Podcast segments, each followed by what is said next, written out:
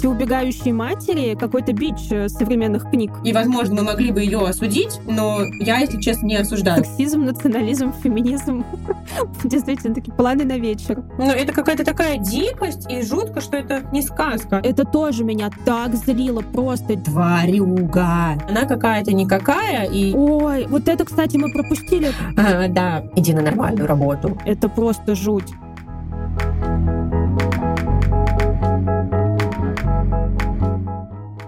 Всем привет, это Юля и Катя. И это второй сезон нашего литературно-психологического шоу «Книга отзывов», где мы обсуждаем книги, их героев, а потом пытаемся посмотреть на них с точки зрения современной психологии. В этом сезоне мы говорим о российских писательницах и их произведениях. Катя, расскажи, какую книгу мы сегодня будем обсуждать? Мы сегодня будем обсуждать книгу таким интересным, интригующим названием «Отец смотрит на запад». Это книга молодой, красивой российской писательницы Терины Манойло. Это дебютный роман Екатерины, Украины, который стал победителем литературной премии лицея имени Александра Сергеевича Пушкина. Поэтому мы не могли пропустить роман, и сейчас вам расскажем, что нам в нем понравилось, что не понравилось, если такое есть. Кать, как тебе книжка? Мне понравилось. Мне больше понравилось, чем не понравилось. Как я тебе уже говорила за кадром, что у меня очень много аналогий и параллелей с книгой Веры Богдановой, которую мы обсуждали уже. Но в целом, да, это абсолютно отдельная история со своими героями, со своими интересностями в виде колорита, в виде всяких этнических и таких вот религиозных тучек-дрючек. Так что мне понравилось. Читается быстро, читается увлекательно. И в конце даже от напряжения я пару раз прям откладывала книгу, залипала в какие-то рилсы, потому что, с одной стороны, очень хочется быстрее прочитать и посмотреть, uh-huh. чем все закончится, и чтобы добро победило зло. А с другой стороны, я вот очень не люблю и в фильмах, и в книгах, когда вот эти вот там, я не знаю, нужно героям куда-то пробраться вибрации, чтобы их кто-то не заметил, или вот какая-то вот эта вот спецоперация, для меня это слишком волнительно. Я не знаю почему. Я всегда себя представляю на месте этих героев, и мне кажется, что я сейчас упаду, все испорчу, лазерные мечи меня сожгут, и все будет очень плохо. Мне тоже книжка понравилась. Я ее прочитала, можно сказать, на одном дыхании, хотя я прям не хотела читать, потому что у меня накопилась легкая усталость от э, тяжелых сюжетов, которые мы читали, обсуждали, и как-то так сложилось. Но Екатерине удалось, мне кажется, сочетать несочетаемое. То есть книжка, с одной стороны, реально жуткая, то есть там много прям страшных каких-то пугающих вещей разного уровня, разных категорий, но при этом читается она действительно легко, то есть ты в нее как-то прям вот ходишь и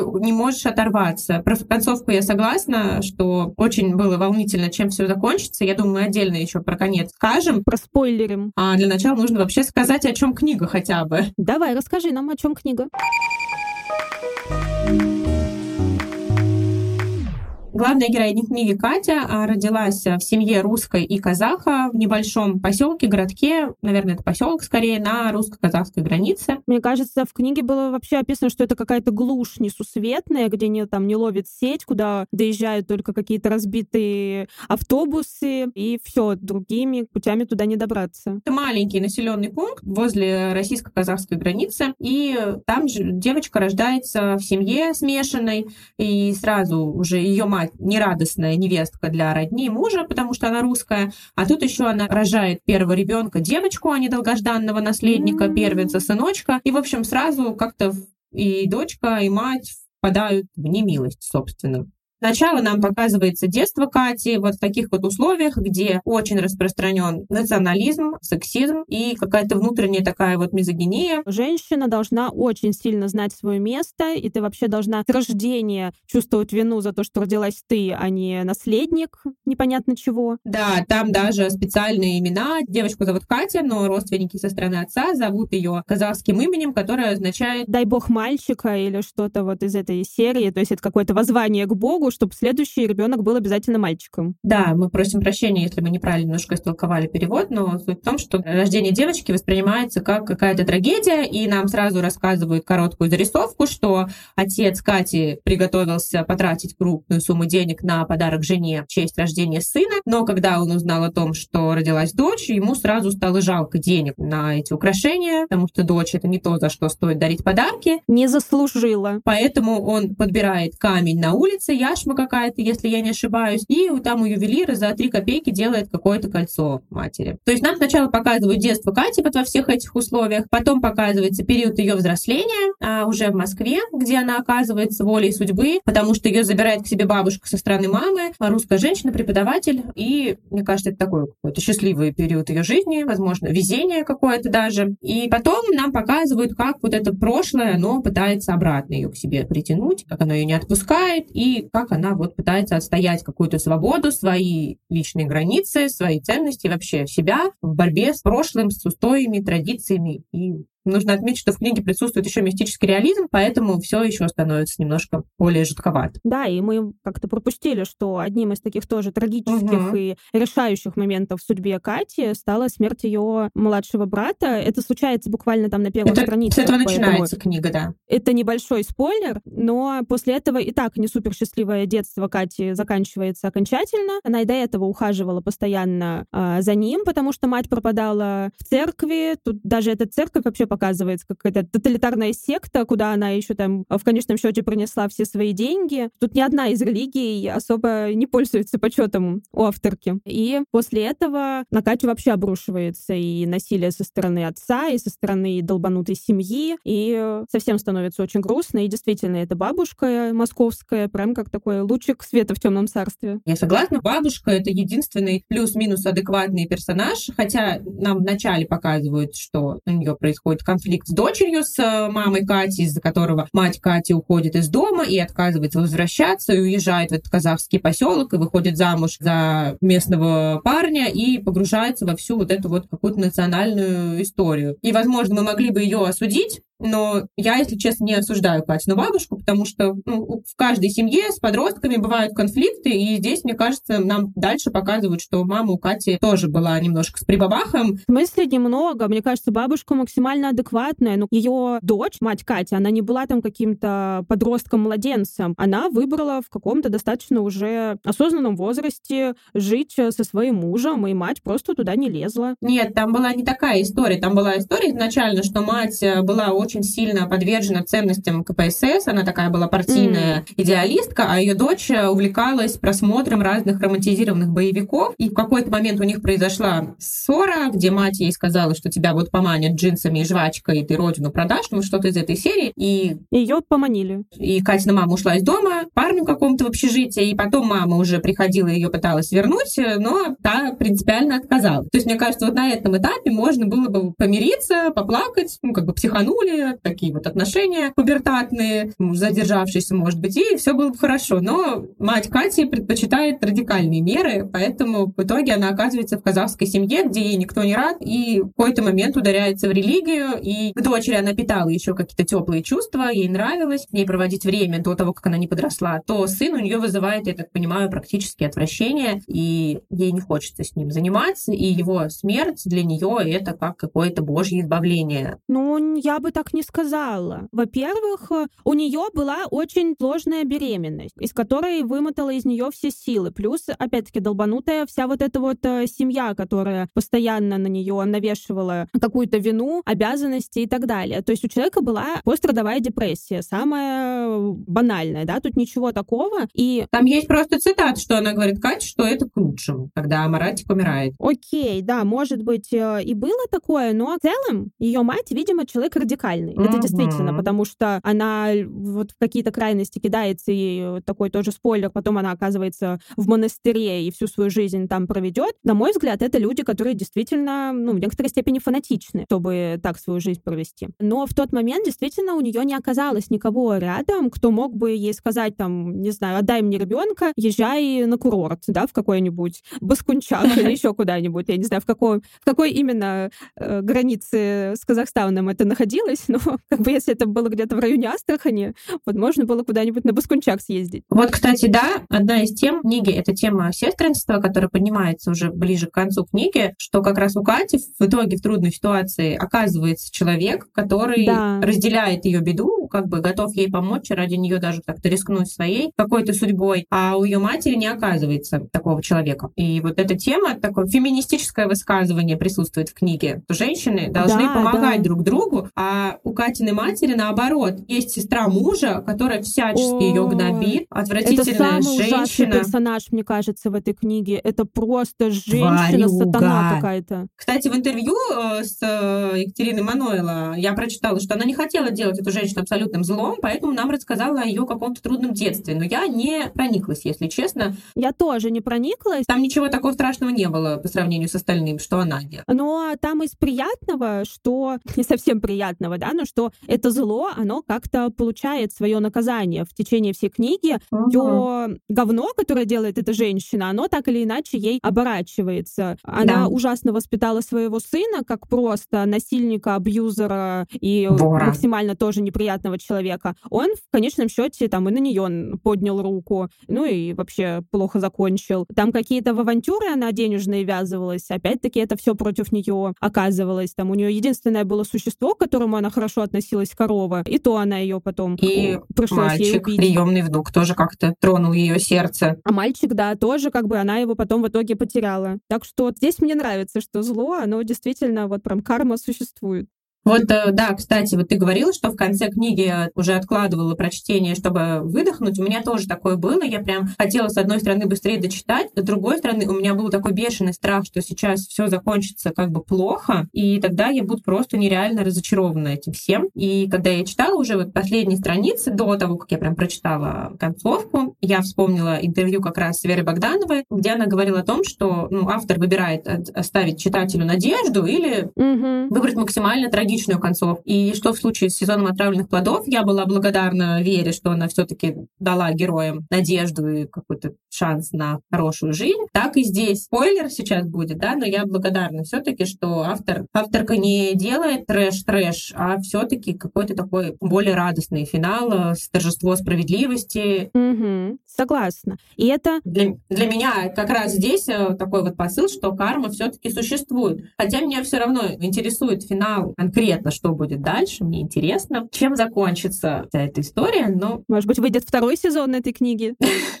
Но в целом я считаю, что все должно быть хорошо, потому что нам показывают, что зло должно быть наказано. И тут вот ты тоже помнила Веру Богданову, и опять-таки у меня здесь была очень четкая параллель и с сюжетом сезона отравленных плодов, где тоже происходил вот этот вот пик насилия, и этот момент я тоже периодически читала, откладывала, читала, откладывала, потому что было очень страшно, и как будто бы там у меня было больше опасений, что все закончится плохо, потому что это какие-то такие супер российские реалии, и ты каждый день читаешь, что какой-нибудь очередной ублюдок убил свою жену, и э, это было прям вот буквально вот-вот и случится. А здесь тоже как бы интересный момент, что справедливость восторжествовала только благодаря вот этой вот мистической составляющей. То есть не будь вот этой вот всей линии с духами, какими-то голосами, ничего бы не случилось, да? Этот мужик, он действительно был э, сильный, uh-huh, он действительно uh-huh. бы ни перед чем не остановился и нахрен попроламливал бы всем бошки. Ну а как вот ты оцениваешь че вот этот вот э, мотив такой в книге, что есть э, дух умершего ребенка,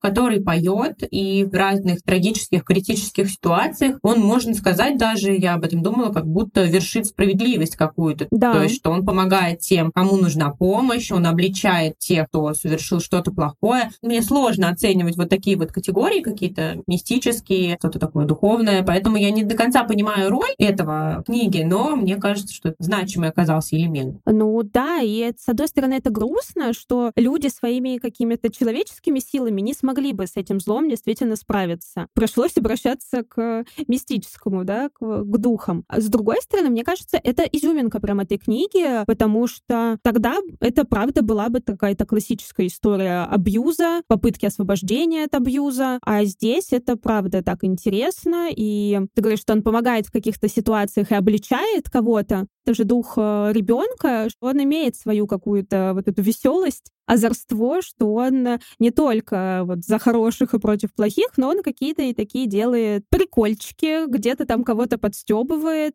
Мне кажется, какой-то, если существует кто-то, да, какое-то мироздание или кто-то управляющий, он как будто бы тоже в таком ключе с, с нами э, общается, да, наверное, какое-то глобально поддерживается равновесие, но и какие-то приколы тоже себе позволяет. В своем познании настолько преисполнился, что я как будто бы уже 100 триллионов миллиардов лет я согласна. А еще я хотела сказать, что вот наличие вот этого вот элемента мистического, мне кажется, а, добавляет как раз атмосферы месту. Да.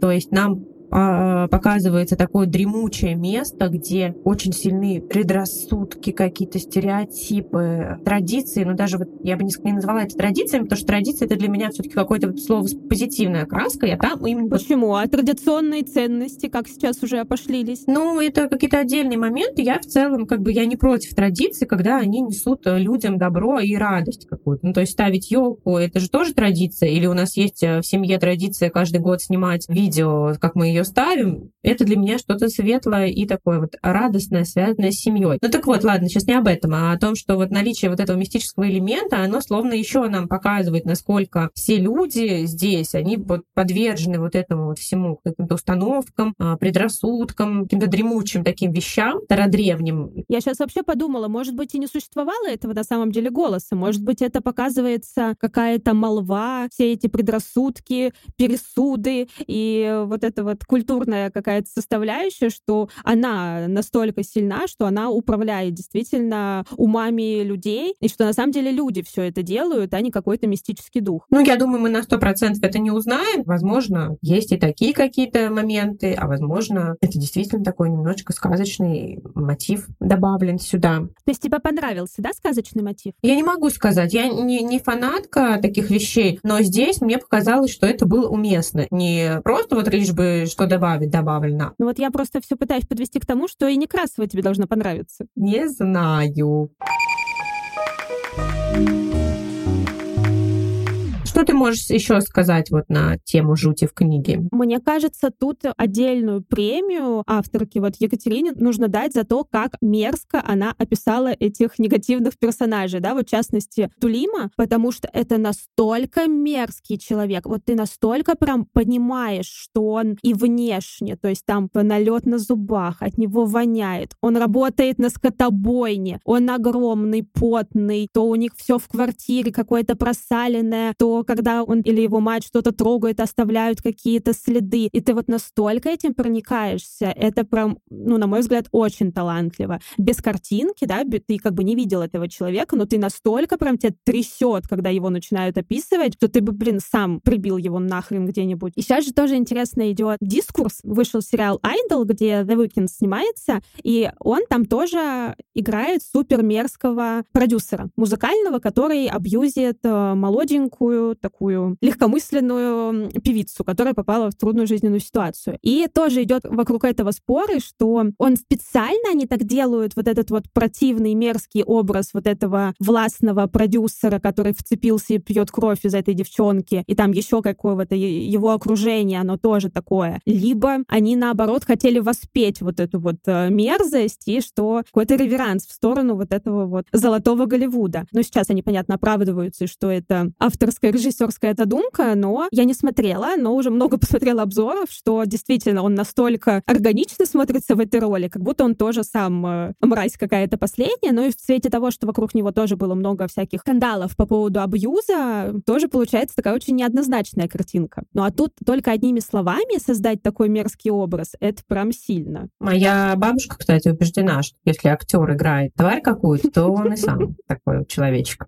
она не верит в перевоплощение, она считает, что вот э, Тихонов, он mm-hmm. не играл Потому никогда козлов каких-то. Он играл только Штирлица и князя Андрея, поэтому... Ну, блин, ну есть такое. Я тоже не, иногда так думаю. Есть же вот такие вот герои, типа Золотухина, да, вот актеры, которые вот ты прям смотришь на него и думаешь, что это какой-нибудь, ну, не знаю, очень неприятный человек. Он вообще-то играл деда в участке ну, в сериале. не знаю, у меня как будто больше вот этот вот какой-то там вампир или еще все, что... Ну ладно, это может быть неудачный пример, но есть такие действительно персонажи, которые прям такие фактурные, скажем так. Вернемся к книге.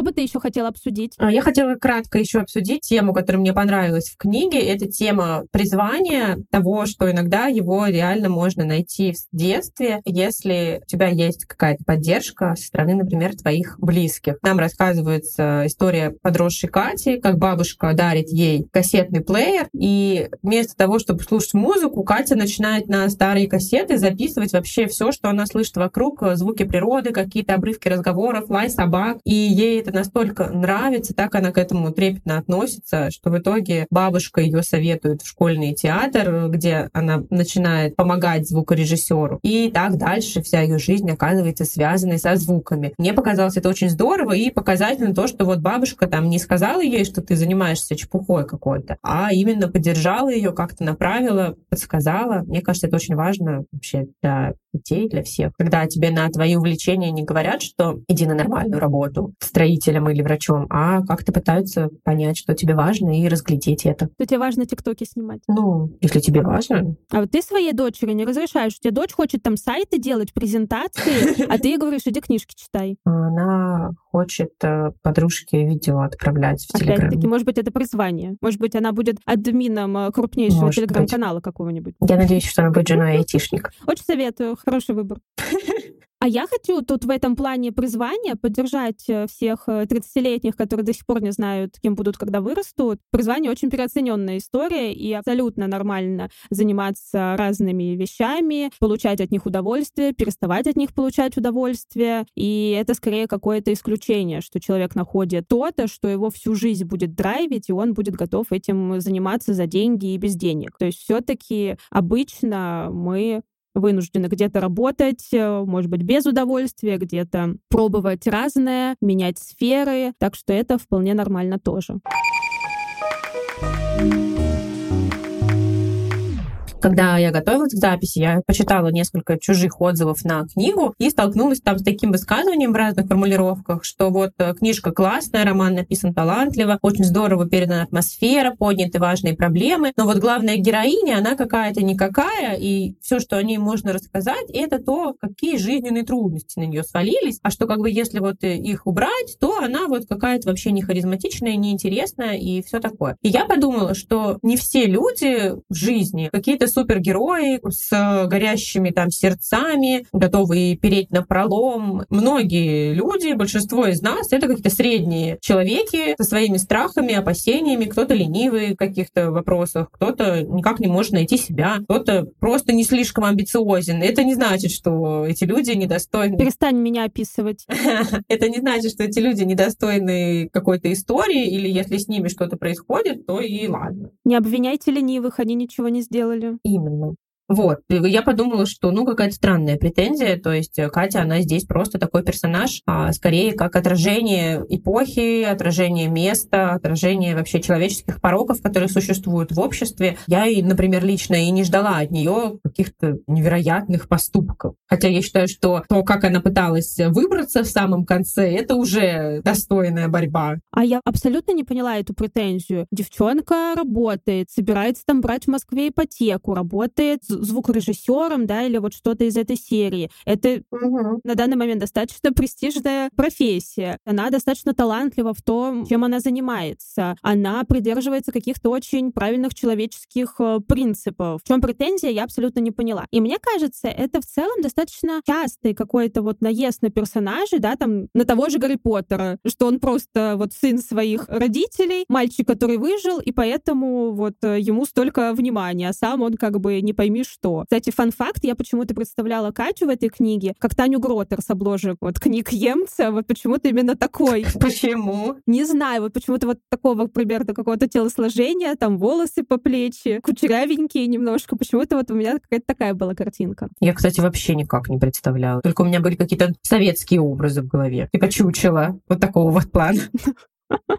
Но там не было описано, что она какая-то некрасивая, что она там какая-то никакая. Нет, не некрасивая, что вот платья такие какие-то простенькие, застиранные. Вот почему-то у меня были луки как будто бы не из нулевых, а из 80-х. В школе ты имеешь в виду? В школе, в школе. В школе, да, в школе понятно, что она прям задрыпышем каким-то была. Так я злилась на ее мать в этот момент, что там даже эта учительница усатая, тоже такой забавный момент, что авторка решила подчеркнуть наличие усиков учительницы прям несколько раз в книге. Тема матери, если честно, просто мы уже столько раз про это говорили снова, но опять вот это вот э, забивание на детей, которых ты как бы родила, за которых ты несешь ответственность, и что у тебя ребенок идет первый раз э, в школу, и ты даже ее не расчесала и жирным платье отправила овца. Да, это ужасно. Причем как бы ты сама понимаешь, что общество вокруг будет очень к ней негативно настроено, так же, как и к тебе. А она беззащитный ребенок. Если ты еще как взрослый можешь дать какой-то отпор, ребенок не может этого сделать э, совершенно. И у нее нет никого в семье, да, там какой-нибудь тети, бабушки, сестры, которая бы ей помогла. Никого. То есть все сосредоточено в тебе. То есть, понятно, это и огромная ответственность, которую, ну, да, сложно выдержать. Но, с другой стороны, а нахрена было рожать? Вот как бы, если ты не чувствовала в себе вот этой вот готовности связывать свою жизнь э, с семьей, с этим местом и так далее, да? То есть можно было раньше уйти в монастырь тогда. Ну, я понятно, что это мы э, виктимблеймингом э, отчасти занимаемся, но я все-таки считаю, что женщины вполне могут своим репродуктивным здоровьем распоряжаться, и у нее не был муж какой-то прям дикий абьюзер uh-huh, в начале, uh-huh. что она могла бы не рожать.